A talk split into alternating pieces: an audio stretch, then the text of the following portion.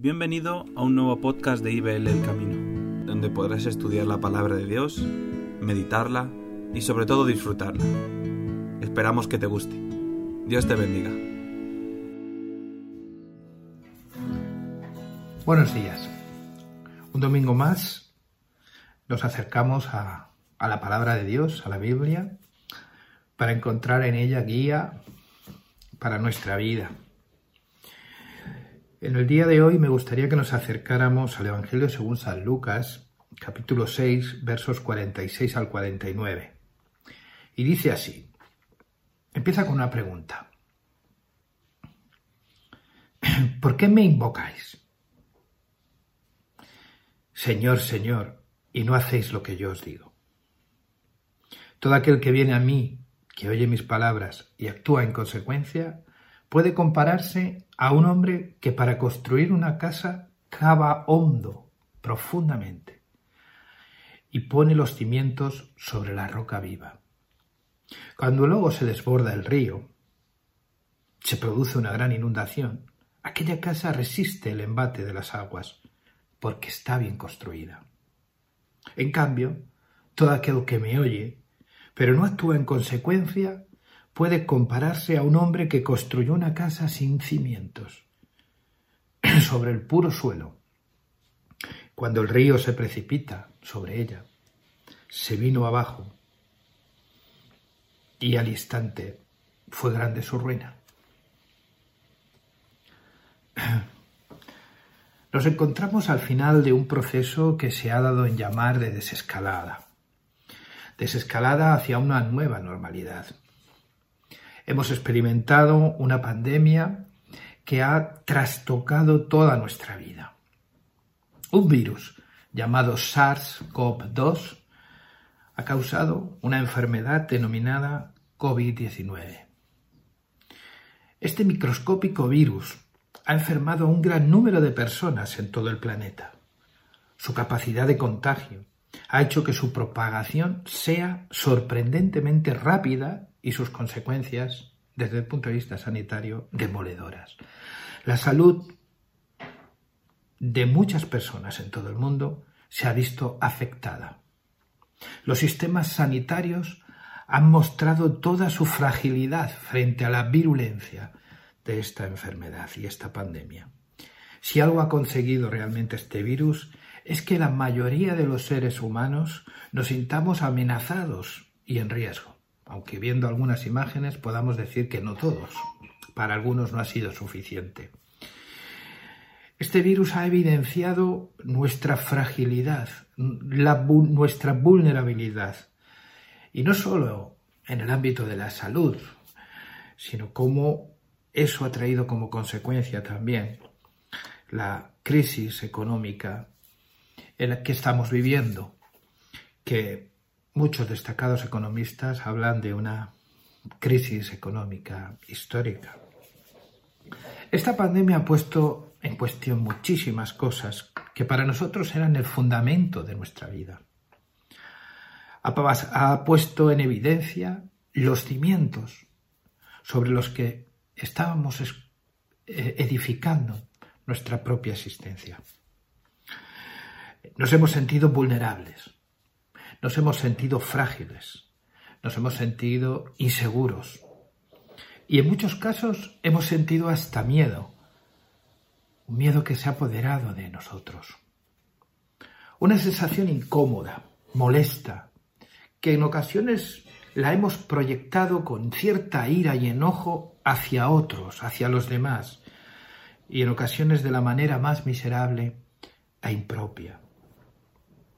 Nos hemos sentido como esa casa azotada por aquella tormenta, por aquella eh, lluvia torrencial, como decía o describía el evangelista Lucas en esta parábola de los dos cimientos.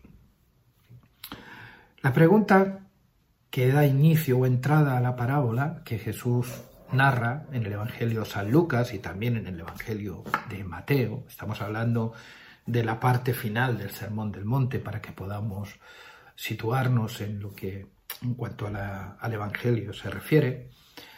Eh, es una pregunta que, que no la podría hacer hoy mismo también Jesús a muchos de los que nos declaramos seguidores suyos en todo el mundo.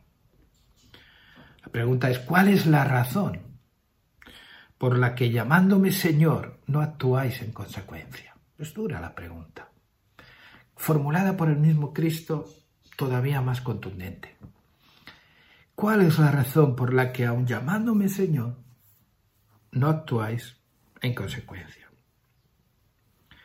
En realidad es una forma de cuestionamiento, es una impugnación en toda regla, una enmienda a nuestro estilo de vida.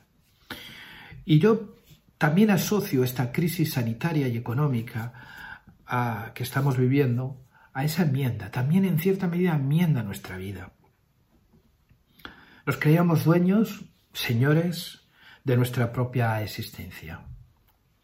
Pensábamos que ser, eh, que ser libres es hacer todo aquello que queremos. Percibíamos al otro como una amenaza.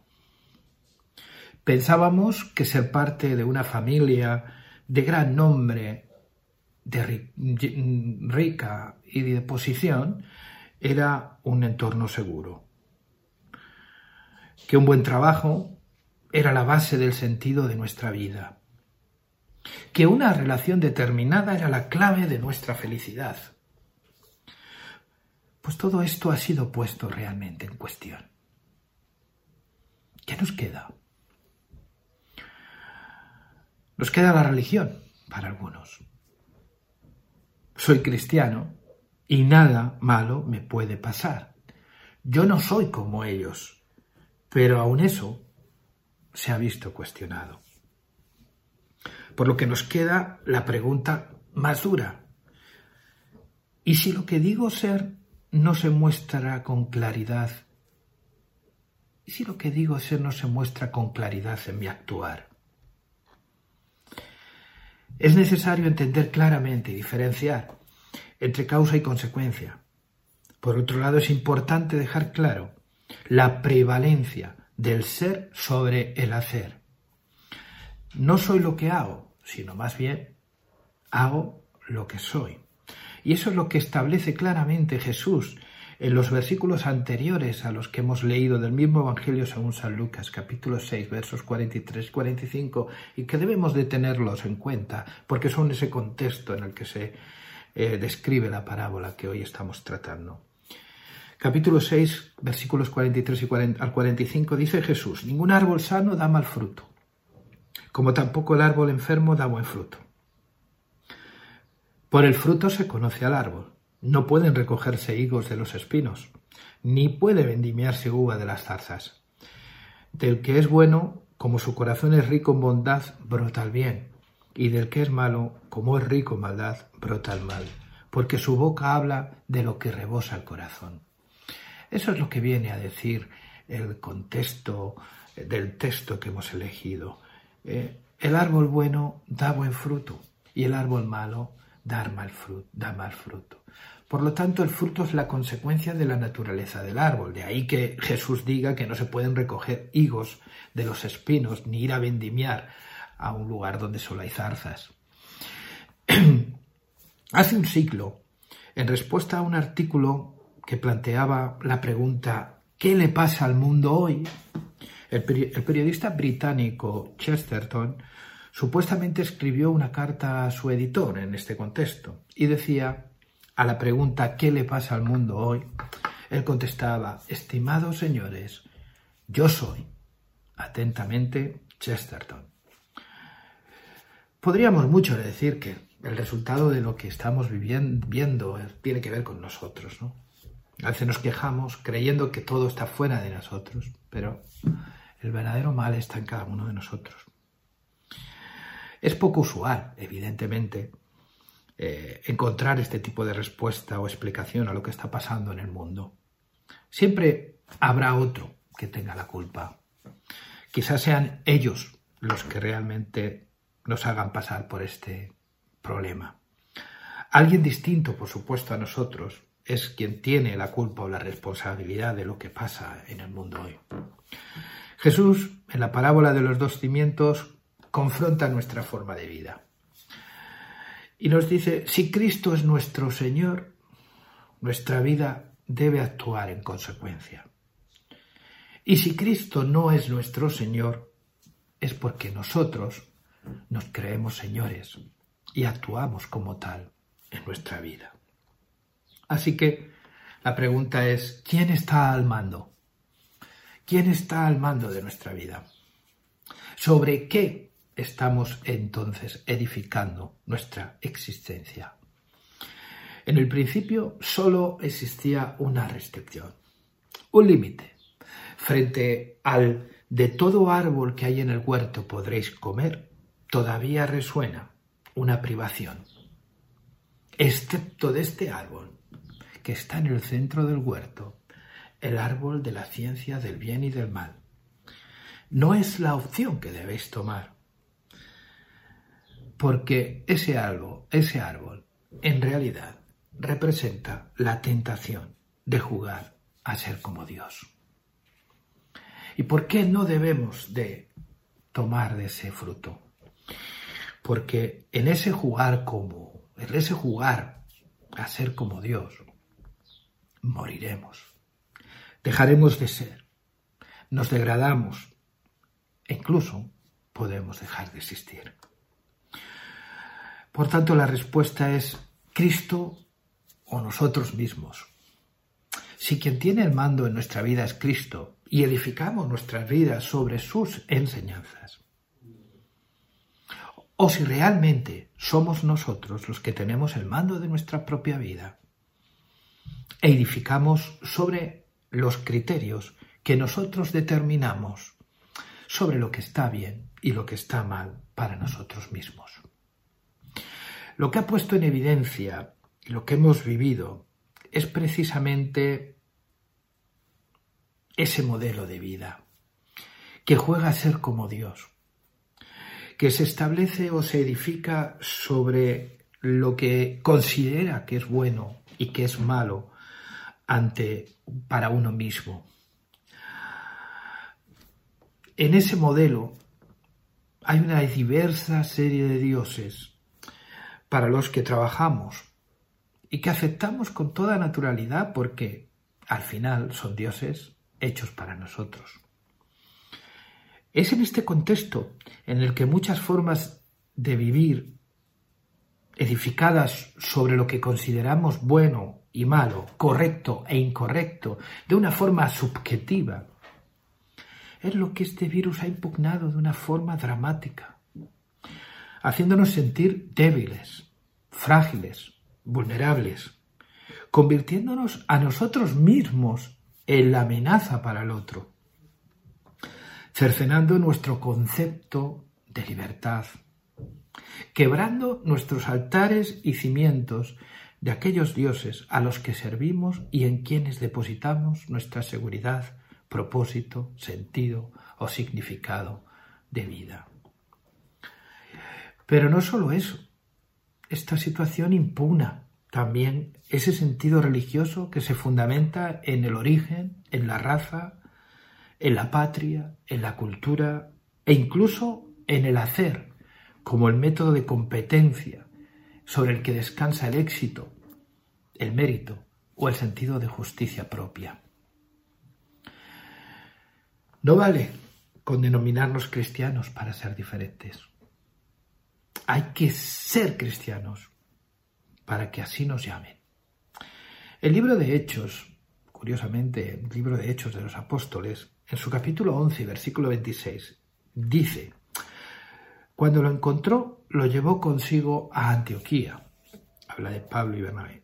Y a lo largo de todo un año trabajaron los dos juntos en aquella iglesia, instruyendo en la fe a un buen número de personas. Fue precisamente en Antioquía donde por primera vez se llevó, se llamó, perdón, a los cristianos, se llamó cristianos a los discípulos de Jesús. Así es, la forma en la que vive determina la forma en que lo llaman. Hoy en día la contradicción entre lo que decimos y lo que hacemos tiene su razón en el conflicto que vivimos en lo que somos o lo que pretendemos ser. Somos víctimas de nuestras propias contradicciones. Y eso nos debería hacer ser más humildes, menos jueces de los demás, más íntegros y menos excluyentes.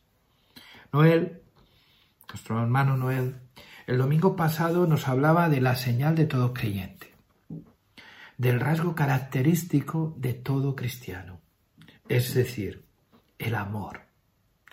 El amor a Dios sobre todo, a nuestro prójimo como a nosotros mismos y a nuestros hermanos como Cristo nos amó.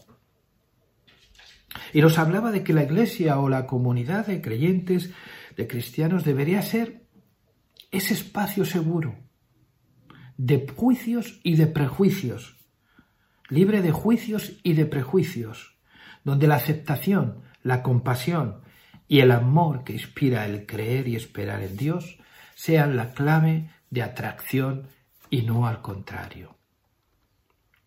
Lo que somos determina lo que hacemos. Y como diría el apóstol Pablo en Corintios, soy lo que soy por la gracia de Dios.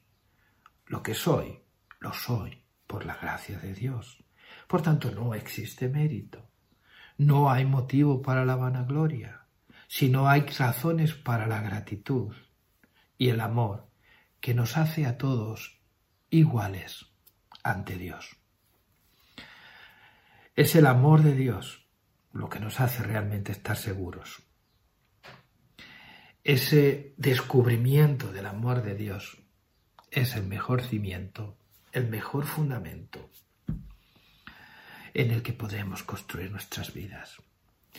Es el amor de Dios expresado en Jesús, revelado en la persona de Cristo, del Dios hecho hombre, hecho igual a nosotros, que padeció y fue tentado en todas las cosas como nosotros, y que incluso padeció el justo castigo que nosotros merecíamos, y resucitó para llenar nuestro corazón de una esperanza de vida eterna, dándonos una perspectiva de eternidad que nos permita realmente vivir la vida de otra manera. El amor de Dios, por tanto, es lo que nos hace estar seguros en cualquier circunstancia que estemos viviendo. No hay otro cimiento, dice la Biblia, sino el de Cristo Jesús. Y es en ese cimiento que es la expresión del amor de Dios, Cristo Jesús, en el que los cristianos podemos hacer un canto a la seguridad, a la seguridad en medio incluso de circunstancias adversas como las que estamos viviendo. Quiero terminar con la lectura del texto de Romanos, capítulo 8, versos 28 al 39 donde el apóstol Pablo escribe y dice, estamos seguros, fíjate tú cómo empieza, qué bien, ¿no? Estamos seguros, además de que todo colabora al bien de los que aman a Dios, de los que han sido elegidos conforme a su designio, porque a quienes Dios conoció de antemano, los destinó también desde el principio a reproducir la imagen de su Hijo, que había de ser el primogénito entre muchos hermanos. Y a quienes Dios destinó desde un principio, también los llamó. A quienes llamó, los restableció en su amistad. Y a quienes restableció en su amistad, los hizo partícipes de su gloria. Un proceso de salvación completo. Y luego sigue diciendo, ¿qué añadir a todo esto? Si Dios está a nuestro favor, ¿quién podrá estar en nuestra contra? El que no escatimó ni a su propio Hijo, sino que lo entregó a muerte por nosotros, ¿cómo, cómo no va a hacernos el don de todas las cosas juntamente con Él? ¿Quién acusará a los elegidos de Dios? Dios es el que salva. ¿Quién se atreverá a condenar? Cristo Jesús es quien murió, más aún quien resucitó y está junto a Dios, en el lugar de honor intercediendo por todos nosotros. ¿Quién podrá arrebatarnos del amor que Cristo nos tiene? ¿El sufrimiento? ¿La angustia? ¿La persecución? ¿El hambre? ¿La desnudez? ¿El peligro? ¿El miedo a la muerte? Ya lo dice la Escritura. Por tu causa estamos en trance de muerte cada día. Nos tratan como ovejas destinadas al matadero. Pero Dios, que nos ha amado, nos hace salir victorioso de todas estas pruebas. Por lo que estoy seguro de nuevo de que ni muerte, ni vida, ni ángeles, ni potestades, ni lo presente, ni lo futuro, ni poderes sobrenaturales, ni lo de arriba, ni lo de abajo, ni cualquier otra criatura será capaz de arrebatarnos este amor que Dios nos tiene en Cristo Jesús, Señor nuestro.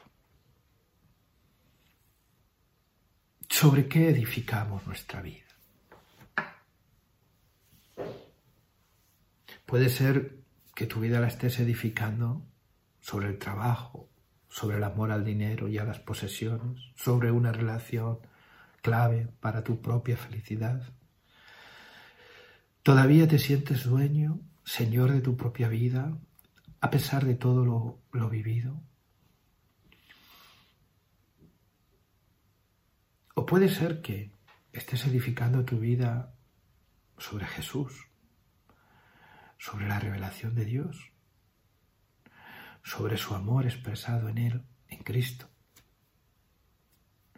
Eso nos hace estar seguros de que nada ni nadie podrá separarnos del amor de Dios.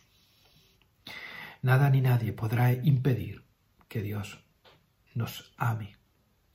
Nada ni nadie nos podrá separar de Él. Por tanto, el mensaje de hoy tiene que ver con la respuesta que tú des a la pregunta que hoy nos formulamos. ¿Quién está al mando de nuestra vida? En estos momentos en los que podemos estar sintiéndonos frágiles, vulnerables y que no encontremos ni sentido ni significado a todo lo que está ocurriendo. ¿Quién está al mando de nuestra vida? ¿Todavía queremos seguir jugando a ser como dioses? ¿Estableciendo lo que está bien y lo que está mal según nuestro propio sentido de justicia, nuestra débil y frágil moral? ¿O queremos renunciar a nuestra propia justicia y recurrir a Cristo como justicia nuestra, esperando solo de Él nuestra salvación? Ya digo, la respuesta la tenemos cada uno de nosotros. Yo te invito yo te invito a que edifiques tu casa, tu vida, tu existencia sobre Cristo, a que aprovechemos esta ocasión de fragilidad, de debilidad y de vulnerabilidad para renunciar a seguir jugando a ser dioses de nuestra propia vida y para que volvamos a rendir nuestro corazón a aquel que nos creó, que por segunda vez nos redimió en Cristo Jesús. Que el Señor os bendiga celebremos su salvación.